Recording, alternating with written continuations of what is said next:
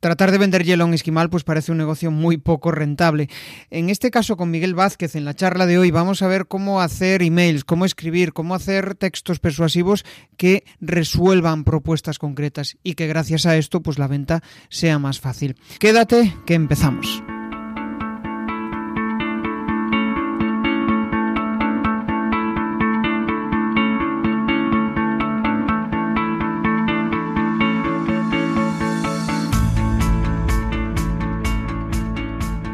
Bienvenido a Comunicar más que hablar. Soy Jesús Pérez Santiago y este es el podcast de los que quieren crear su propia audiencia. A través de mi lista en jesusperezsantiago.com barra secretos, de forma periódica comparto contigo análisis de los mejores podcasters y también sus secretos para alcanzar a millones de oyentes. Eh, Miguel, aparte de ser copy, es un tío curioso, le gusta eh, investigar, le gusta conocer muchas, muchas cuestiones de cómo funciona la mente humana y de eso vamos a hablar hoy. Vamos a hablar de cómo persuadir, de eh, cuestiones tan importantes como él ha conseguido diferenciarse del resto de copies y hacer pues un proyecto chulo, diferente, en el cual pues entras en su página de ventas y te, atrae, ¿no? Al final te dan ganas de meter el email y, y suscribirte. Y por otro lado, también hablaremos del apartado de mentalidad, que yo creo que es, clave dentro del mundo del copy. O sea que nada, bienvenido Miguel, ¿qué tal? Hola Jesús, encantado, gracias por la presentación. Genial.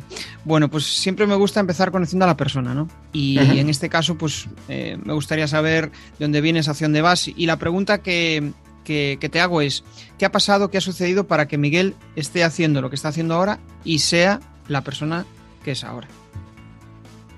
Una pregunta muy amplia. Son de estas preguntas que, mientras te dejo pensar, son de estas preguntas ah, cuando, cuando, me, cuando hago este tipo de preguntas, la gente me dice, ¿qué te, qué te hago? ¿La versión corta o la versión larga? Y siempre mm. digo, máxima simplificación, o sea, lo, que consideras más importante de todo ese trayecto, ¿no? Lo, lo que te ha hecho cambiar y lo que y, y realmente lo que eres ahora. Bueno, no es que soy, es que estoy siendo. Eh, porque ya sabes que las personas somos gerundio y no participio, sino que seguimos eh, evolucionando. Y lo que me ha hecho llegar hasta el momento en que estoy, básicamente, eh, quería ser escritor, no pudo ser, estudié filología hispánica, ahí te enseñan a leer pero no a escribir. Y cuando acabé la carrera quería hacer algo práctico porque en realidad una vez acabas la carrera mm, no sabes hacer nada. Un carpintero sabe más que tú, aunque seas universitario. Y quería hacer algo práctico, entonces quería hacer algo práctico y que me diera libertad. Lo único que entendía era marketing, ordenadores, yo no tenía ni idea y me tiré por ahí. Del marketing eh, conocí la publicidad y la publicidad conocí el copy, del copy el marketing directo, que es en verdad lo que yo hago. Entonces, esa es la historia, la historia corta. Quería ser escritor, al final lo soy. Quería ser escritor de novelas malas para mujeres divorciadas, pero al final escribo eh, cosas para vender productos, que es mucho más, mucho más interesante y está, bueno, mucho más divertido y te da más dinero, la. ¿Y cómo le encontraste sentido a eso? Es decir, joder, tenías en mente ser escritor, pero al final como que has virado, ¿no? Sigues, siendo, sigues escribiendo, ¿no? Pero ¿cómo, le has dado un sentido a lo que haces? Bueno, al final lo de ese escritor era una falacia que yo me contaba porque creo que quedaba muy guay. Decía, no, es que yo quiero escribir, quedaba muy guay en la facultad y tal. Pero no, no tengo mente para eso. Yo no sé estructurar una novela, por ejemplo. No tengo cabeza para eso. Y nada, simplemente dejé la idea, pero la siembra estaba ahí. Y, pero lo que sí que quería era libertad y hacer cosas entonces, a mí me gusta mucho hacer cosas. Yo siempre digo que soy más emprendedor que copywriter. Y, nada, de este hacer cosas, de querer sentirme útil, de que básicamente de crear cosas y, hacerlas, es que bueno, se me daba bien el copy, se me daba bien escribir y tal, y fui profundizando y hasta el día de hoy. Joder, hablas de, hacer cosas y yo es algo que siempre promulgo a, los mentorizados. Es como parece que quieres alcanzar algo, tener confianza, pero mientras no haces cosas para llegar a ese algo, no, vamos, no, no, no, mm, no, ganas confianza. Al final la confianza se gana haciendo y, haciendo muchas veces vas hacia el vacío, dices, ¿y hacia dónde voy? ¿Cómo encuentras tú ese, ese sentido a, lo que haces? O sea, ¿cómo le das sentido a lo que haces? Empiezas a hacer cosas, pero ¿con, con qué? Em, ¿Piensas en un camino? ¿Cómo, ¿Cómo lo enfocas? Cuando yo digo hacer cosas, es hacer cosas que sean útiles, que sean prácticas, que sean pragmáticas. Es decir, a mí me hubiera valido también ser pintor, porque lo veo útil de alguna manera, o hacer sillas porque lo veo útil, o hacer mesas porque lo veo útil. Lo que no quería yo era algo inútil, que era un poco la sensación que, tenía después de, la carrera y tal.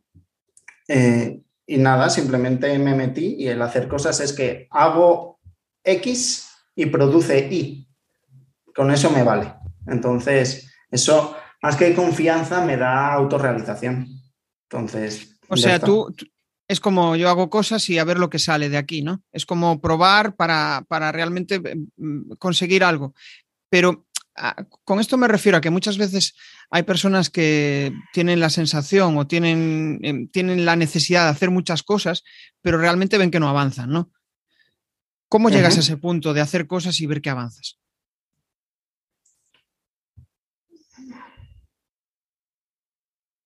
Claro, es que es que siempre se avanza, Jesús. Ajá. Te has quedado ahí pensando y dije yo, ostras, esto va a ser potente. Es que, es que, no, no, no. no, tengo tanto que decir. Eh, no, es que siempre se avanza. Es que, a ver, con lo de hacer cosas me refiero a un oficio que de, produzca resultados. Entonces, hacer cosas, si trabajas para alguien, ya estás haciendo cosas, ya, ya estás viendo que eres útil. Ese era el punto para mí, eres útil. Otra cosa ya diferente es lo que ahora tengo, que es un negocio. Eh, que ahí sencillamente avanzas porque ves que, de nuevo, haces X y hay un resultado Y. Entonces ahí te ves avanzando. No sé si va por ahí la pregunta. Sí, más que nada yo estaba pensando en la audiencia. Eh, muchas personas muchas veces me, dicen, joder, em, y de hecho me estoy acordando de una mentorizada, ¿no? Que me decía, joder, tengo la sensación de que eh, estoy haciendo muchas cosas, pero como que no tengo un camino. y en cambio otros me dicen, joder, no soy capaz de hacer cosas porque estoy en parálisis por análisis. Son dos puntos totalmente diferentes. Uno es, uno es más de analizar y no dar pasos y el otro es, joder, estoy haciendo un montón de cosas pero no le encuentro un sentido. ¿Por qué digo esto? Porque cuando estás en una fase en la cual, pues yo qué sé, quieres empezar a, comunicar tu propuesta de valor, ¿no? Quieres empezar a, mm, hacer, pues yo qué sé, directos, como los que estamos haciendo nosotros. Sí.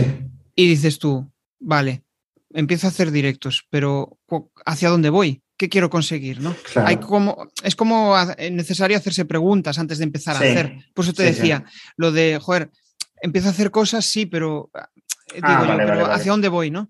Vale, para mí hacer cosas no es hacer directos. Yo no tengo redes sociales, yo no busco hacer cosas como tal. Yo busco ganarme la vida con lo que me gusta. Entonces, hacer cosas para mí es hacerlas porque me da una rentabilidad económica. Por lo tanto, yo si hago directos como este en LinkedIn o donde sea, o en Twitch o en YouTube, lo hago pensando que me, es una estrategia para llegar a un fin económico. ¿Por qué? Porque mi hacer cosas es montar una empresa. El objetivo de una empresa es hacer dinero, no es tener visibilidad, no es comunicar, no es... Esos son caminos que me llevan a hacer dinero. Entonces, en el momento que ves que ganas dinero, ya estás haciendo la cosa que, que, por la que estás haciendo eso. Claro, tiene sentido. Al final es como, eh, eh, me estoy acordando de una conversación que tuve con un mentor al principio cuando empezaba a generar eh, contenido en LinkedIn y me decía, pero tú para quién publicas? ¿Para generar amigos o, para tener clientes? Y me hizo cambiar el chip, ¿no? Y es cierto, muchas veces cuando empiezas a generar contenidos tienes ese miedo a vender, ese miedo a, no, al que dirán y muchas veces lo que, lo que generas es relaciones de amistad más que relaciones de negocio. Y eso, a mí nunca me pasó. Eso nunca me pasó.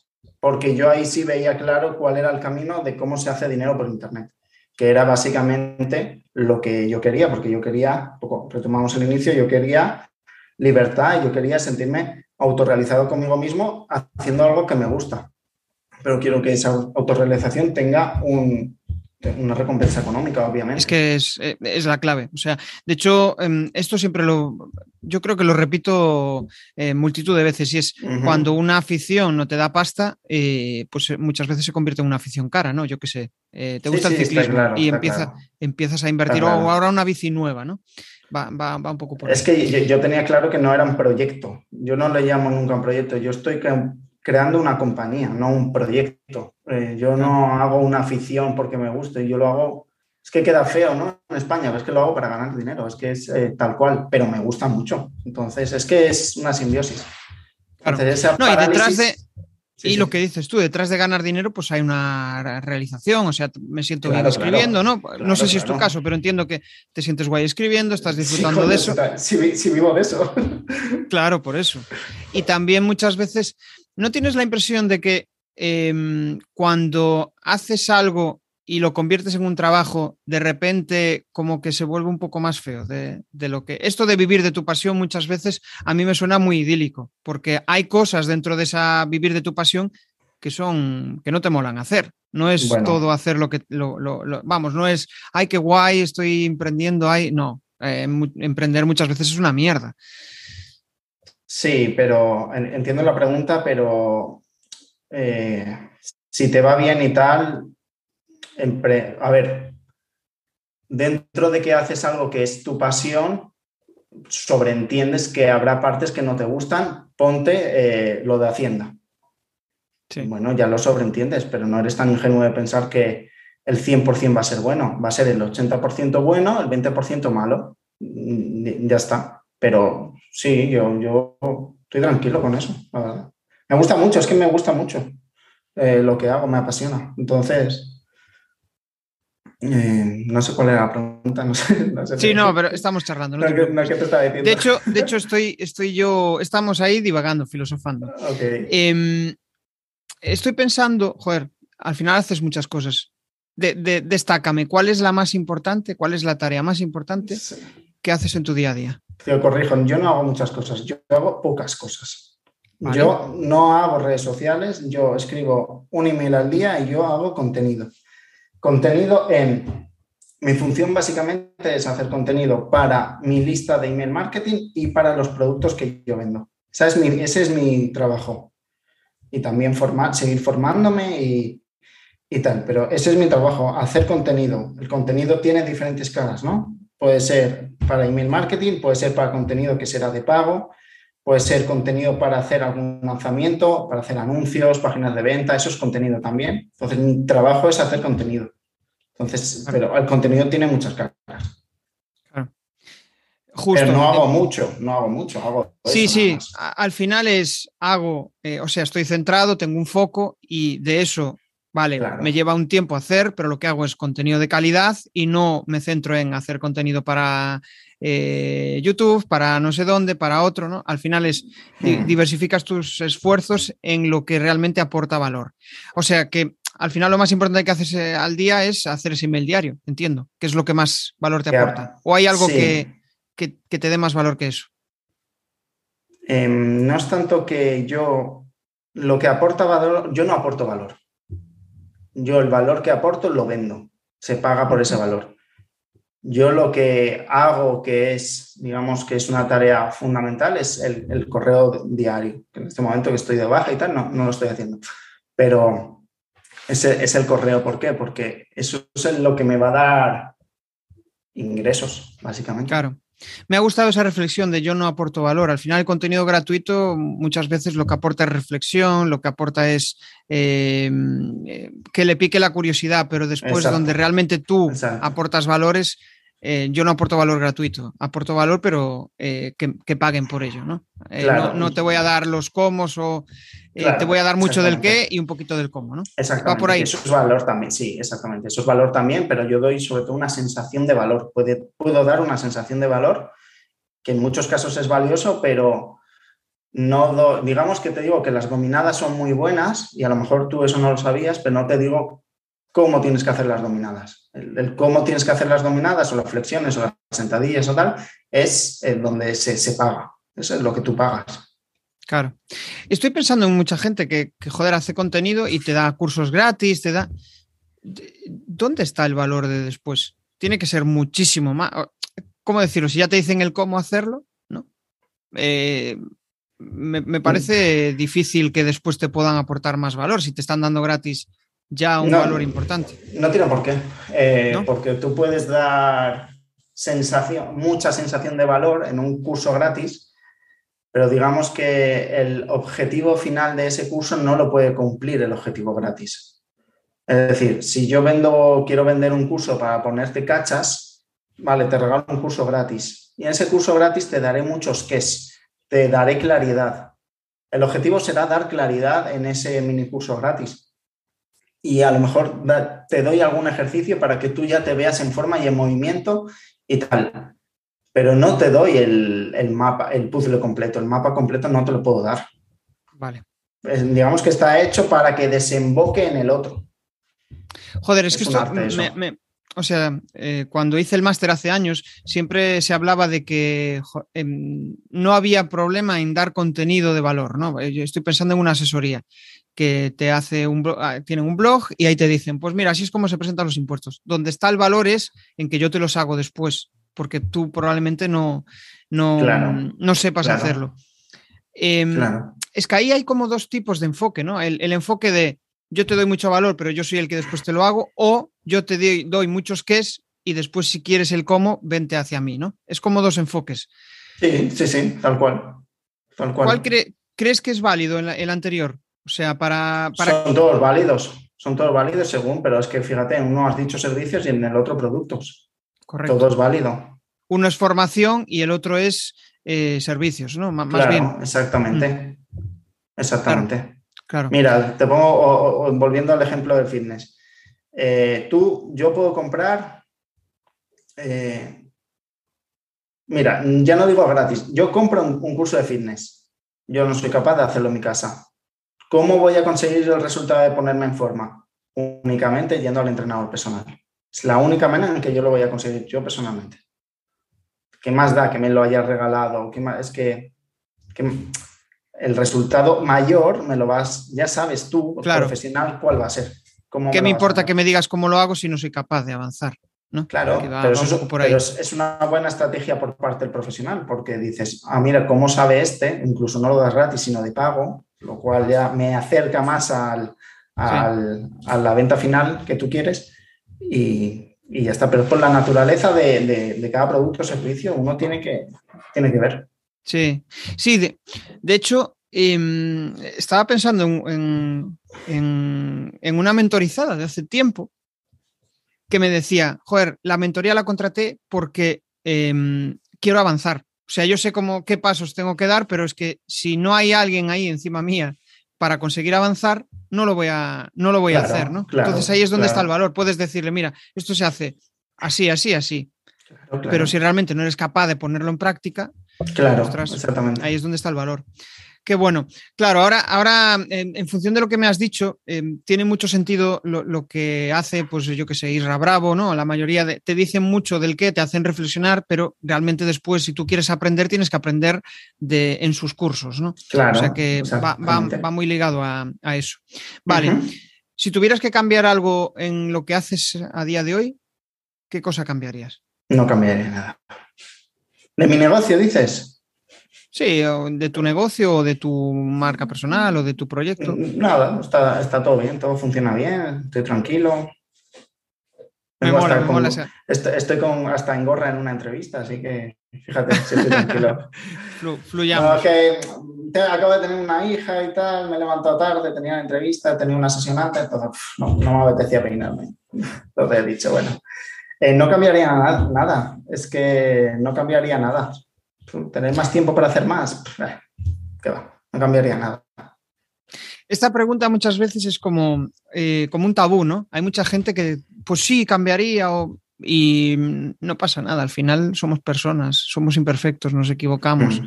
ya está. Y, para mí es un buen síntoma el de, pues no, no cambiaría nada. ¿Sabes, ¿Sabes por qué? Porque cuando realmente estás satisfecho con lo que quieres hacer, con lo que estás haciendo, con los pasos que estás dando, pues es un, es un, buen, es un buen Que estoy haciendo, Jesús, justo lo que quiero hacer. Entonces, tengo las formaciones que quiero. Tú no has visto mis formaciones, ¿no? Que las tengo. ¿En la web? Las tengo. En la web no están. Eh, así ah, pues cuéntanos, cuéntanos. ¿Qué es eso de.? Nada, que estoy haciendo justo las formaciones que son todas en papel, tapita dura, tal, con amiguitas. Entonces, para mí es como una gozada. Eh, sacarlo de lo que hablábamos de crear, ¿no? Sacarlo de la cabeza, crearlo y venderlo. Pues es, la polla eso. Entonces, estoy haciendo justo lo que quiero hacer. Ni más ni menos. Lo de eh, es algo diferencial, lo de por lo menos, ya hay mucha gente que lo está haciendo, ¿no? Pero el hacer en los productos físicos, ¿no? Tiene como un cierto valor. Tiene un cierto. Eso de tangibilizar algo, ¿no? Es como, como los libros al final. Sí. Bueno, es que es un libro. Es lo contrario a un token. Sí, sí, correcto. correcto. Em, vamos a saltar, vamos a ir evolucionando, vamos a ir hablando de, copy, de ventas, ¿no? Al final la parte de mentalidad para mí es, es clave, pero también me gusta el apartado de, copy. ¿Crees que hay burbuja de mail diario? No. Eh, yo no sigo a nadie, Jesús. Entonces, para mí no hay burbuja. Eh, dicho esto, puede que mucha gente esté Claro, porque tú me hablas del sector del marketing, me imagino, pero luego en el sector de la nutrición habrá una o dos personas haciéndolo. ¿Hay burbuja de eso? No, claro que no. Es más, yo haciendo email diario me he diferenciado en un mercado donde probablemente sea el mercado que más se haga email diario sobremanera en copywriting. Y me he diferenciado. Eh, entonces, ¿hay burbuja? La gente no está en todas las listas. ¿Cuántas listas puede haber de marketing que hagan email diario? No sé, 30, 40, 50, no tengo ni puta idea. Pero dicho esto, no sé cuántas hay, para mí no hay burbuja.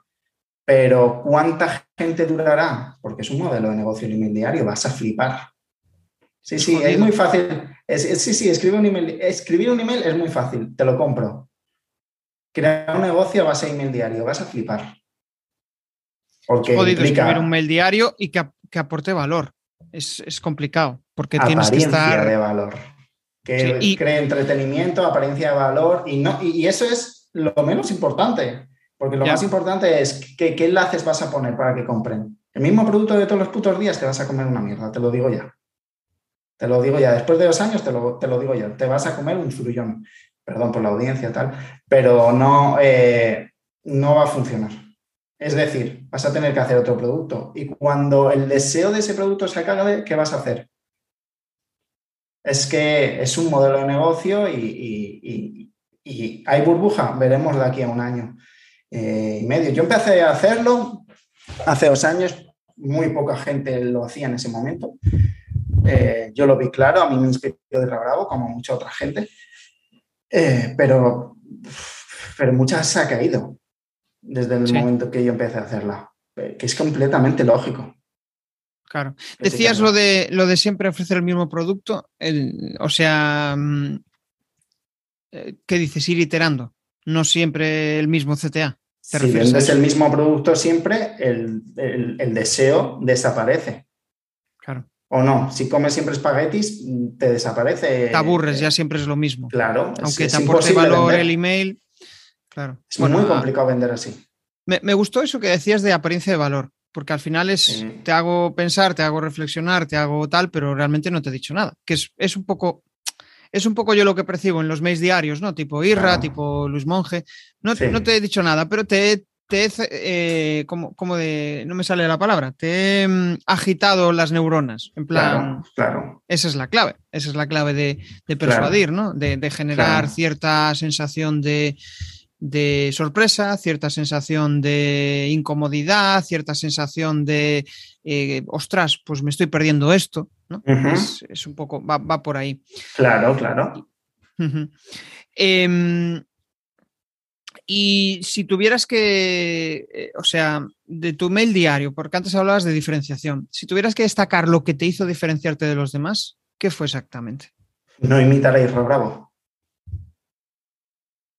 La, gente Lo, la gente lo imita sencillamente con sus frases cortas, mira, a ver, tal. No imitarlo, no, no tratar de, decir, si lo hago así, lo hago bien. Es decir, si imito su estilo, lo hago bien. Muchísima gente lo, lo imita y, el mercado es pequeño, aunque pueda parecer que haya burbuja, es pequeñísimo. Entonces, sencillamente, eh, dar mi personalidad y, ponerlo, y ponerlo en el email y pasármelo bien.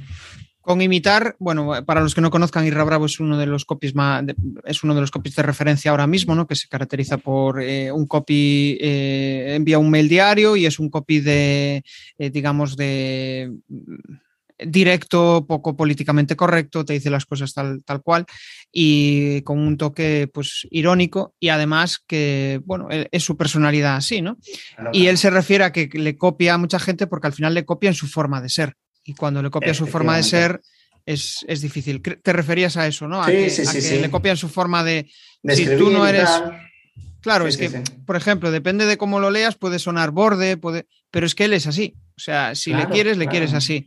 Y si tú no eres una persona tan directa, pues eh, van a decir, hostia, este tío que le ha pasado. Y, ¿no? y- Que- y no, que se ha y no hecho. solo eso, Jesús, porque eso es la manera de hablar, digamos, el cómo, cómo, cómo lo hace, que es tal, pero es que encima se, se imita incluso las enseñanzas que él da.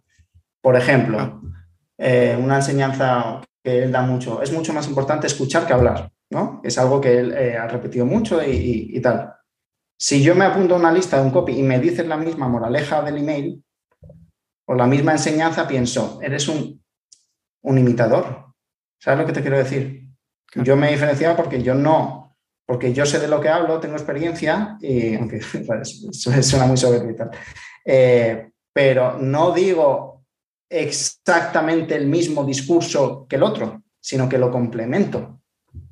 Claro. Pero aparte le pongo mi personalidad. Y aparte hago productos diferentes. Entonces, todo eso es diferente ya. Todo esto me suena a que cuando vendes, estaba, eh, el otro día estaba escuchando una charla tuya ¿no? con Inés y, y Susana Luque y, y hablabas de la forma de, la- de lanzamiento, ¿no? Que, bueno, pues que como que necesita una cierta actualización, ¿no? Como cuando, y, y ahí esto me viene a la mente lo de si siempre haces lo mismo, si todas las personas ya esperan cómo, lo va- cómo le vas a vender algo o cómo le vas a persuadir para comprar algo, Claro. pues ya se lo esperan y automáticamente dicen, hostia, este tío ya, ya sé por dónde viene, ¿no? Y es un poco Claro. la, la fórmula de Isra, cuando ya le lees, dices, pues ya sé por dónde viene. claro. Otra cosa es que te mole su contenido y quieras comprarle, pero ya intuyes por dónde va la, eh, la mm, bueno, no me sale, la, la persuasión. Sí, sí, pero el problema no lo tiene Irra, lo tiene el que imita a Irra. Entonces, a tu pregunta, ¿cómo te has diferenciado? No imitándolo, entendiendo lo que hace. Él me ha inspirado mucho, siempre se lo digo, eh, que él me, me- me ha inspirado mucho para hacer todo lo que hago y tal. Pero yo sabía que tenía mi propio camino y eso es lo que me ha, me- me ha diferenciado, vamos. Claro. Eh, a la hora de vender y a la hora de escribir, hay, para mí hay como tres ítems que son súper importantes, ¿no? Que es la promesa, o sea, lo que tú estás prometiendo, ese sueño, eso que puede conseguir la, la persona, cómo persuadirle para llegar a ese, a ese objetivo, y después la propia venta o la CTA. ¿Cómo, encuent- cómo encuentras el equilibrio perfecto para que eso esté bien hilado y, y suene, y suene persuasivo y además de sonar persuasivo, que no parezca que te están enchufando algo? Bueno, es que es, eh, el oficio en, en sí mismo, eh, esto, esto que comentas. Tengo un curso para ello. para- bien, bien. Está Eh, esperando la venta del curso. Eh, Pero así, que- ah, eh, un, un tipo o algo que, que digas tú, "Buah, esto es- para mí es, es la, la clave. A ver, eh, para mí la clave es eso, si tienes que tener una promesa, tienes que hablar de un problema real de la persona, tienes que tener prueba de lo que hablas y luego finalmente tienes que tener una propuesta comercial que sea atractiva. Una vez tienes esos puntos claros, eh, tienes que escribir normal y corriente sin querer sonar a publicidad, como le escribirías a tu mejor amigo. Sin necesidad, sin tratar de aparentar que eres muy bueno, sin tratar de aparentar que te va muy bien, sin normal y corriente, de manera llana, de manera natural. Pero le dices, tengo esto que resuelve tu problema, yo lo he conseguido, ta, ta, ta, tú puedes conseguirlo también, si te interesa bien y si no también. Ahora hay un 50% de descuento, joder, mejor momento que ahora, ¿cuándo lo vas a tener? Todo eso es lo que conforma la persuasión. La persuasión lo conforma el conjunto, no cómo escribir persuasivamente, sino es que es, que es el oficio en sí mismo, Ya, Jesús, ya, ya. eh, Es- todo. es- entiendo que es práctica. Al final es escribir, escribir, escribir y llega un momento en el que fluye. Y también ten- que, que tengas una cierta curiosidad por, por escribir mejor. No es, no es solo práctica, es conocimiento, conocimiento de mercado y de marketing y, y por último, escribir. Y, y con escribir me refiero a la práctica. Sí, pero es que decir Eh, eh, eh, que todo Sí, es solo práctica, práctica, o sea, esto es Que como el práctica. tonto motivado, ¿no? Lo del tonto Claro. motivado, que por mucho que estés motivado, si, si no tienes una- unos ciertos conocimientos o una cierta, unas ciertas dotes para hacerlo y que la gente valore eso de ti, porque eso puede ser otra cosa. Igual puedes pensar que escribes de la hostia de bien y resulta que la gente dice, Buah, este tío, ¿dónde va? ¿No? Eh, ha- hablaste ahí de un concepto importante, por lo menos lo leí entre líneas, que es la escasez. Y ahí es, vamos, sobre todo para el cierre, para el cierre Ajá. de la venta. Em. ¿Cómo provocar escasez? Bueno, la escasez, escasez, está la escasez y la urgencia. La escasez, eh, uy, escasez, eh, son, normalmente son unidades o es eh, un precio y, y- y tal. Entonces, ¿cómo provocarlo? Sa- saber qué provoca escasez. ¿Cómo puedo Claro. provocar escasez? Es que, no, es que no tiene mucho misterio en realidad. ¿Qué provoca escasez? Bueno, pues hay menos unidades de tal a tal día, el precio, el precio se va a aumentar. Bueno, Sí, lo típico, ¿no? Pero eso. al final es como es que lo cuando típico uno trata de aterrizarlo para su, su Sí. expertise, ahí es Sí. donde eh, surgen las complicaciones, ¿no? Eh, me gusta siempre hacer preguntas súper genéricas Sí. para, para ver realmente eh, por dónde sales tú, ¿no? Para Sí. saber de- decir, hostia, pues pa- para mí la escasez es esto, ¿no? Si tú. Es si- que, si- es que en esta hay que ser generalista, en esta pregunta Ajá. en concreto. Hay que ser típico porque no hay mucho donde rascar en realidad. Es que es, digamos, lo último de la venta. claro. Entonces tampoco es que haya muchas. Sí, no hay mucha cosa. Al final es o, o ahora o nunca eh, a- eh, hablar de, de- de dolores que, que él tiene y dices, hostia, si quieres cambiar, pues eh, es que si no lo haces ahora, Sí. llevas cinco años pensando en hacerlo. Pues, bueno, eh, eso sería otra cosa, no sería escasez en sí misma, pero sí, sí, te entiendo. Que no hay mucho, hay, hay No hay mucho donde tirar. cuatro o cinco puntos que provocan la escasez, entonces tampoco hay mucho tal. Vale. Em, hay una cuestión que muchas veces investigando con nuestra audiencia, ellos nos dan pistas, ¿no? Eh, Nos dicen, joder, yo te sigo porque mm, me gusta cómo lo haces.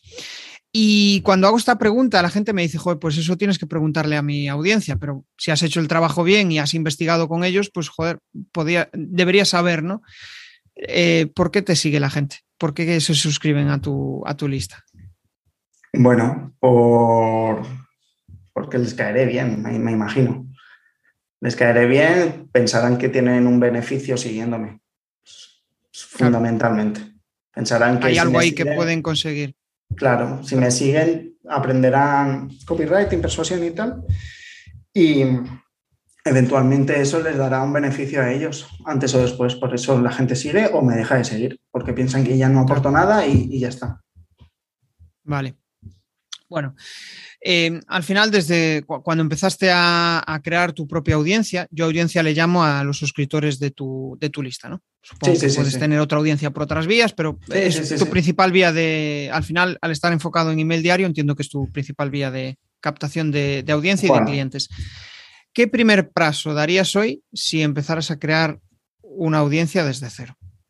Bueno, el primer paso, ir a comprarme un dominio, comprarme una plantilla, eh, eh, poner el dominio y la, y la plantilla, activar la página web, hacer una, lo que hice, una página home, un sobre mí, las páginas legales estas, y en lo que es el- en la web poner un lead magnet para, para captar el correo.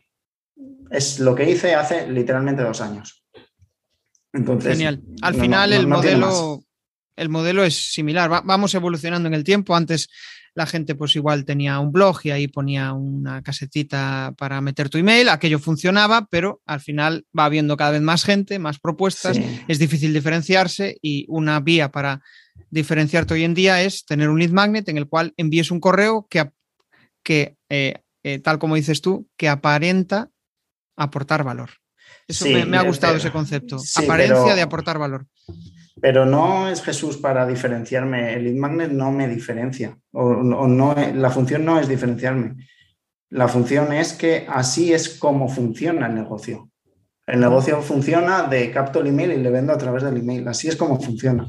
Si la gente está aquí, es para captar audiencia de LinkedIn para llevarlos a tu newsletter porque ahí es más fácil la venta que por aquí.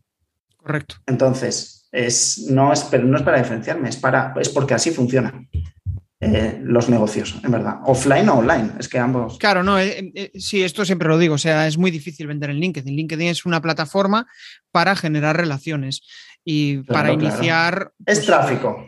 Esto, es tráfico. Esto es tráfico para que se vayan a otro sitio. Esto es como cuando vas a un networking físico y hay un montón de gente y ya tratas de vender, pues la gente va a pasar de ti. Lo primero van a saber, a ver cómo, a ver este tío qué hace, a ver si me cae bien, a ver si creo que me puede ayudar pero como le trates de vender al principio, y, por eso lo que dice Isra, o sea, vete a un networking y escucha, no hables, escucha, a ver lo que necesita la gente, porque igual estás em, empecinado en que eso aporta valor a la gente y resulta que no le aporta nada, o sea, lo que necesitan es otra cosa.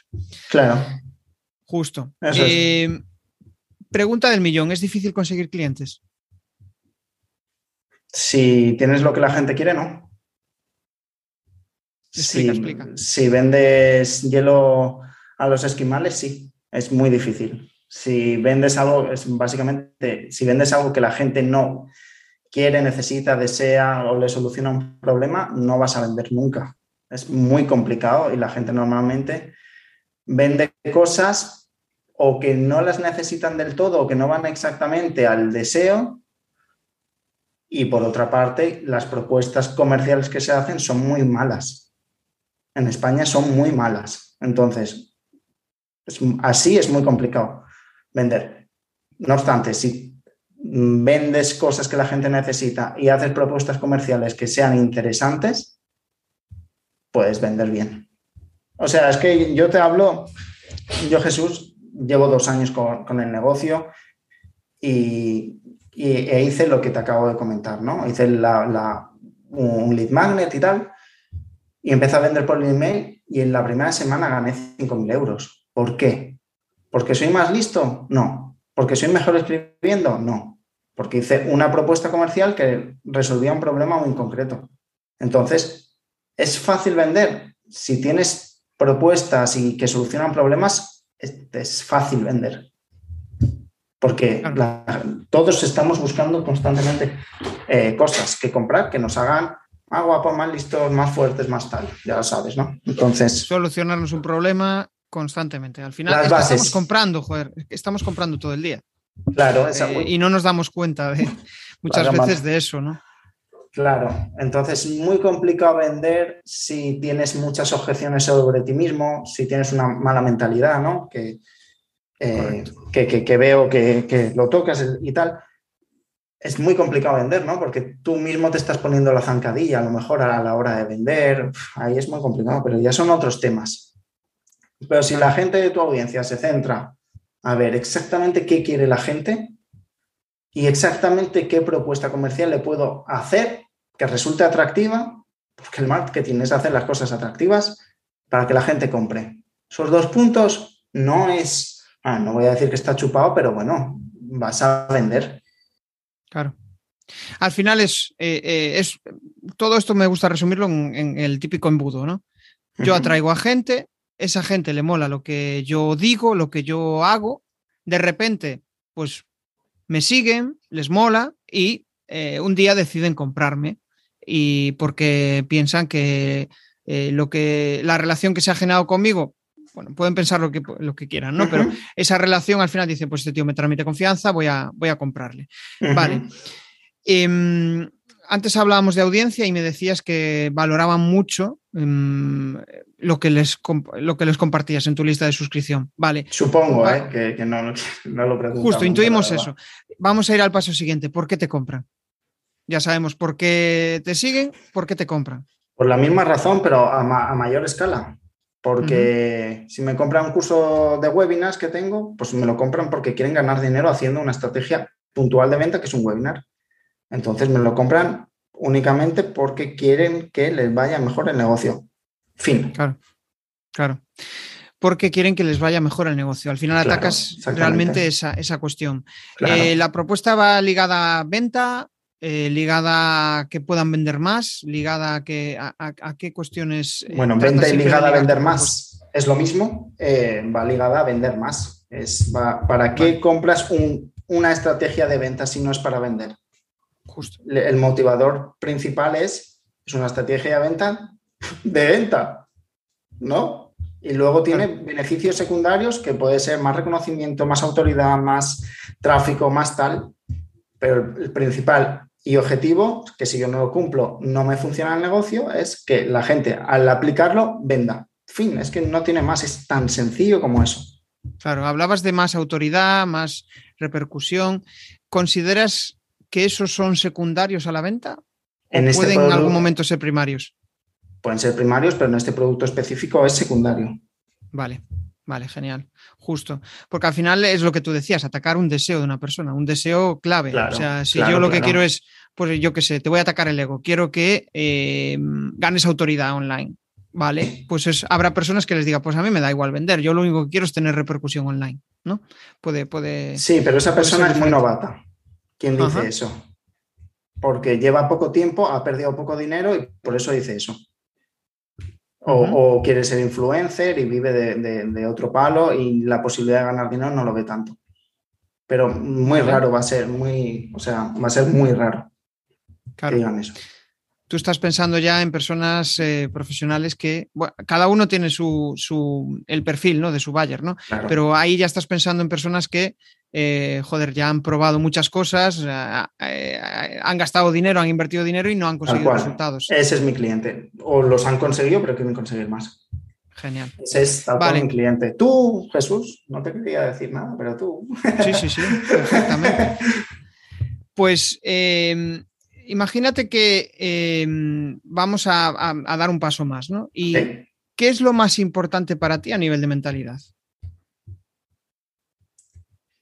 Para mí la mejor mentalidad es saber gestionar las emociones como la ansiedad o el estrés. Esa para mí es la, si, sabes manejar eso, sabes manejar muchas cosas, porque la incertidumbre es mentalidad, manejar la incertidumbre es mentalidad de llegar a fin de mes, ¿sí o no? Claro que sí. Eh, para mí esa es la fundamental y principal porque tiene que ver con la paz mental. A mejor paz mental tienes, te pasas el juego de la vida, ¿no? Porque estás bien, no haces dinero para tener paz mental, sino paz mental y luego tal, ¿no? Entonces, para mí esa es la, Es que, claro, la palabra mentalidad se nos llena la boca y tampoco es un concepto ya como amplio, como estrategia. Pero la, mm, pero la mentalidad para mí va en, ¿sabes manejar el estrés y la ansiedad? Que te va a venir sin duda alguna eh, montando un negocio. Sí, no. Bueno, pues habrás de saber dominarla. Y por otro lado, la mentalidad en relación a la visión de negocio hacia dónde va tu negocio de aquí a, un año, tres años, seis años, hacia dónde va, cómo va el mercado, qué tecnología está viendo, ese es otro tipo de mentalidad. Entonces hay como dos, ¿no? La gestión propia de, nuestro, de nuestro ser y luego la mentalidad de, que es un poco más técnica, que hacia dónde va el mercado y hacia dónde puedes invocar este tipo de negocio. Son como dos mentalidades. Claro. Em, Mm, estaba pensando en todo esto, ¿no? Y, joder, muchas veces, sí, no, es que es, da, para mucho lo que has dicho. Sí, claro. Y de hecho, muchas veces eh, pensamos, eh, mucha gente sobre todo, y, nosotros en diferentes momentos de nuestra vida estamos en fases en las cuales pensamos que lo importante son cosas totalmente banales. Y lo que has dicho, pues eh, tiene, vamos, resuena y mucho con, los problemas que tenemos en nuestro día a día, ¿no? Que, es, que es principalmente eso.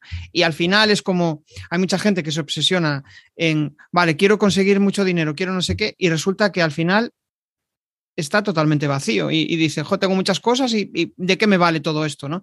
Y ahí es donde yo creo que la mentalidad es la clave. Donde encuentres tu camino, donde te sientas bien, porque igual eh, para vivir bien necesitas un millón de euros y con eso estás bien, o hay gente que igual con mil euros al mes es súper feliz y no necesita. Eso a mí, que estás diciendo, a mí me ha pasado. De decir, no voy a estar bien hasta que consiga X. Eso a mí me ha pasado y por, por, eso es un proceso, es que es un proceso de vida este que estás diciendo. Es, se podría decir, se podría hacer esta misma entrevista a un funcionario y decir, ¿cómo de importante es la mentalidad? Pues mira, muy importante para no marjarte es excesivamente importante porque sabes que todos los meses vas a ganar lo mismo. Como tienes una plaza fija, la plaza fija que tanto querías pero te ha tocado en un cubículo con compañeros que son unos putos anormales y estás ahí de por vida, ¿cómo de importante es la mentalidad para ti? Es que Jesús, la mentalidad lo es todo, en todo. Lo es todo. Eh, encontrar, encontrar el sentido a la vida, encontrar un sentido a la vida eh, en esa situación es jodido. O sea, al final, bueno, yo creo que ahí funcionas como autómata y después fuera de ese trabajo es donde tienes tu vida. Claro, pero para volver al tema de emprender, es mm, yo he caído en la trampa de hasta que no tenga X mm, no voy a estar bien del todo. Yo he caído en la trampa de decir, hostia, hasta que no es el juego de la vida. Estamos, como dice Casey, no, no sé vivir, estoy improvisando, entonces...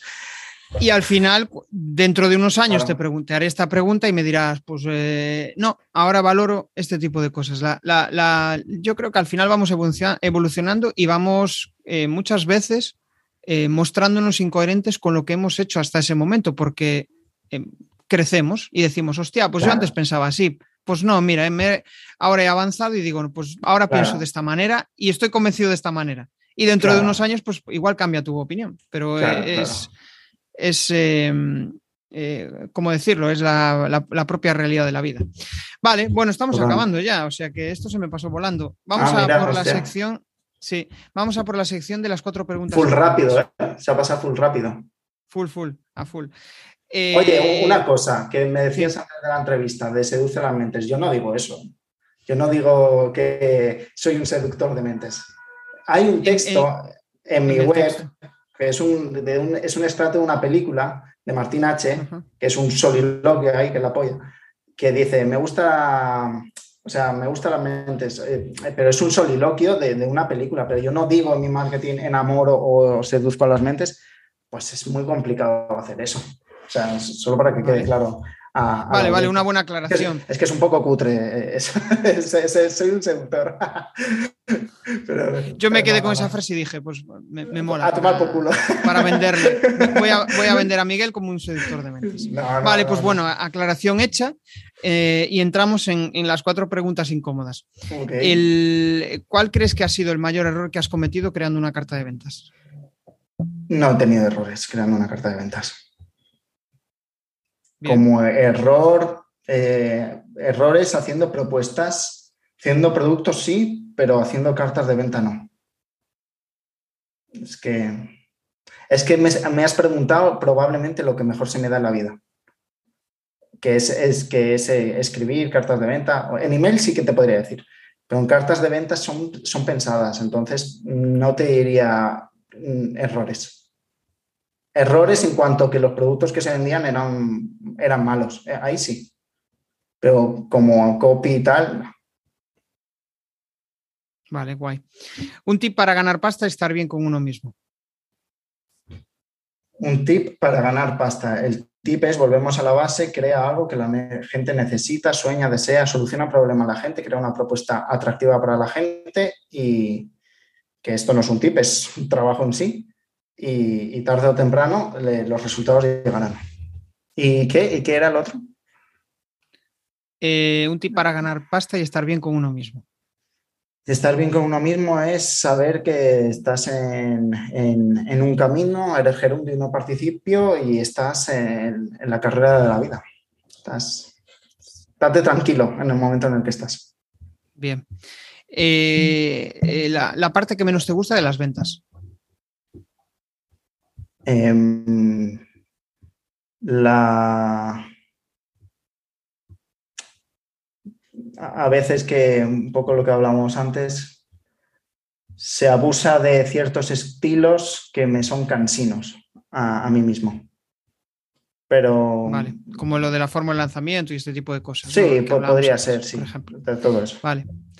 Eh, un reto para este año. Un reto para este año. Mm, a empezar a final de año la, membresía. Bien, genial. Bueno, pues em, respuestas muy concisas, que es lo que, lo que pido. O sea que ahora llegamos ya a la fase final, donde pido que compartas tus, coordenadas si quieres lanzar algún spam de valor. Coordenadas. coordenadas digitales. Ok, ok. okay. Sí. Eh, y... Dale. Ah, vale, no, para, todo el mundo miro a cámara. Eh, para todo el mundo que, que, si le ha gustado la entrevista y tal, que me puede seguir. Ahora mismo no estoy escribiendo porque estoy de baja paternal, pero vuelvo el 22 de agosto, vuelvo, ¿vale? Entonces, para todo el mundo que me quiera seguir, tiene eh, un lead magnet, que son 12 formas de crear autoridad y, prueba más allá de los testimonios. Vais a miguelvz.com, súper sencillo, miguelvz.com y ahí lo, os lo descargáis. Si os ha gustado pues, lo que habéis visto y tal, me podéis seguir por el email porque es el canal que básicamente uso siempre. Genial. Bueno, pues eh, como conclusiones finales, la verdad es que eh, me llevo varios aprendizajes. Uno de ellos es haz cosas, no hagas muchas cosas. Haz cosas, pero no hagas muchas cosas. que quizá es una de las de los aspectos más, eh, una de las conclusiones más importantes, ¿no? Que saco de, la, charla. Y por otro lado, también, joder, piensa en un dolor de tu cliente y resuelve ese dolor. No pienses en que el dolor está... Eh, no teorices ese dolor en tu mente y trates de solventar tú ese error, sino pregúntale a la persona a la cual tiene el dolor. O observa. observa, ¿no? Escucha, ellos te van a dar las pistas para venderle una propuesta que les, que les satisfaga. Porque eh, por mucho que te empeñes en lanzar algo que está en tu cabeza, probablemente lo lances y las personas van a, vamos, no se van a sentir identificadas. Aquí la clave es que se sientan identificadas. Y con esto nada más. La verdad es que eh, ha sido una charla muy interesante. Gracias por, sí, rápida, la invitación, Miguel. Se, ha pasado nada, macho. Sí, sí, sí. Nada, gracias a ti por invitarme. Genial. Y nada, nos despedimos hasta el siguiente episodio. Chao, chao. Chao. Hey, si te mola lo que has escuchado, pues déjame un maravilloso like o un precioso comentario en tu plataforma habitual de podcasting. Nos vemos en el siguiente episodio. Bueno, a través de mi lista en jesusperesantiago.com barra secretos, de forma periódica comparto análisis de los mejores podcasts y también sus secretos para alcanzar a millones de oyentes.